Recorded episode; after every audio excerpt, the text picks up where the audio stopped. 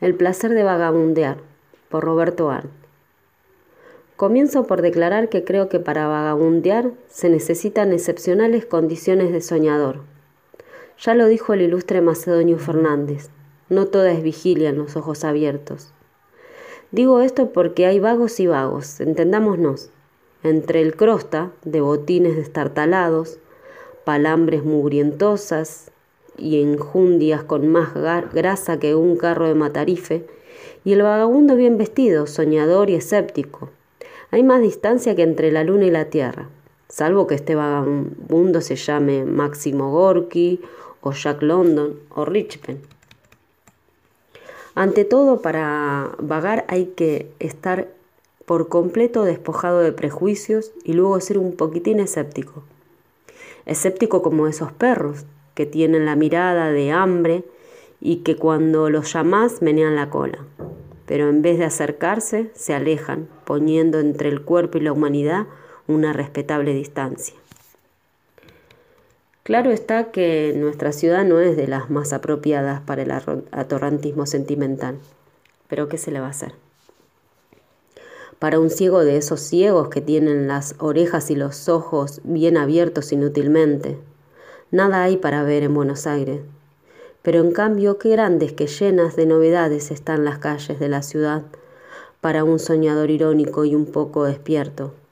Cuántos dramas escondidos en las siniestras casas de departamentos. Cuántas historias crueles en los semblantes de ciertas mujeres que pasan.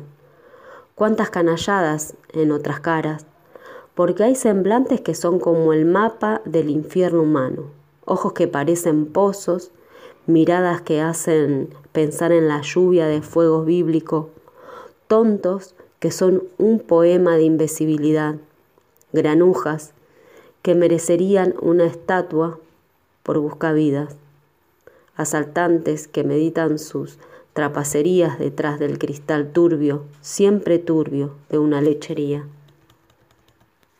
El profeta, ante este espectáculo, se indigna. El sociólogo construye indigestas teorías. El papanatas no ve nada y el vagabundo se regocija. Entendámonos, se regocija ante la diversidad de tipos humanos. Sobre cada uno se puede construir un mundo. Los que llevan escritos en la frente, los que piensan, como aquellos que son más cerrados, que adoquines muestran su pequeño secreto el secreto que los mueve a través de la vida como fantoches.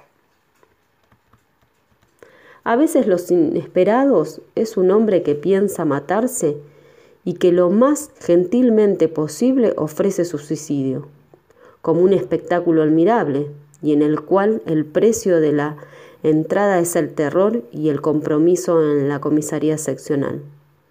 Otra vez es lo inesperado es una señora dándose cachetadas con su vecina, mientras un coro de mocosos se prende de las polleras de las furias y un zapatero de la mitad de la cuadra asoma la cabeza y la puerta de su covacha para no perder el plato. Los extraordinarios encuentros de la calle, las cosas que se ven, las palabras que se escuchan, las tragedias que se llegan a conocer, y de pronto la calle, la calle lisa y que parecía distendida a ser una arteria de tráfico con veredas para los hombres y calzada para las bestias y los carros. Se convierte en un escaparate, mejor dicho, en un escenario grotesco y espantoso, donde como en los cartones de Goya, los denominados los ahorcados, los embrujados, los enloquecidos, danzan su zarabanda infernal. Porque en realidad, ¿qué fue Goya sino un pintor de las calles de España? Goya como pintor de tres aristócratas zampatortas no interesa, pero Goya como animador de la calle de Moncloa, de las brujas, de Sierra Divieso, de los bigardos monstruosos. Es un genio, es un genio que da miedo. Y todo eso lo vio vagabundeando por las calles. La ciudad desaparece. Parece mentira, pero la ciudad desaparece para convertirse en un emporio infernal. Las tiendas, los letreros luminosos, las casas quintas, todas esas apariencias bonitas y regaladoras de los sentidos se desvanecen para ser flotando, eh, para estar flotando en el aire, agrietando las nervaduras del dolor universal.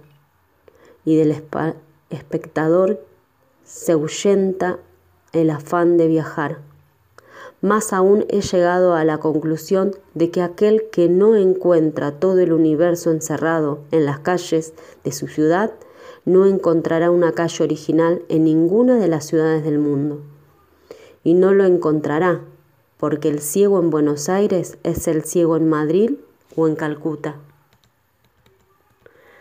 Recuerdo perfectamente que los manuales escolares pintan a los señores o caballeritos que callejean como futuros perdularios, pero yo he aprendido que la escuela más útil para el entendimiento de la escuela es la de la calle escuela agria que deja en, la, en el paladar un placer agridulce y que enseña todo aquello que los libros no dicen jamás, porque desgraciadamente los libros los escriben los poetas o los tontos.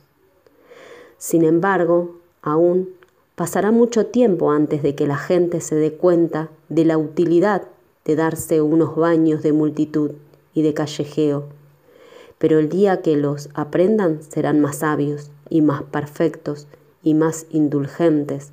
Sobre todo, sí indulgentes, sí indulgentes, porque más de una vez he pensado que la magnífica indulgencia que ha hecho eterno a Jesús deriva de su continua vida en la calle y de su continuo con los hombres buenos y malos y con las mujeres honestas y también con las que no lo eran.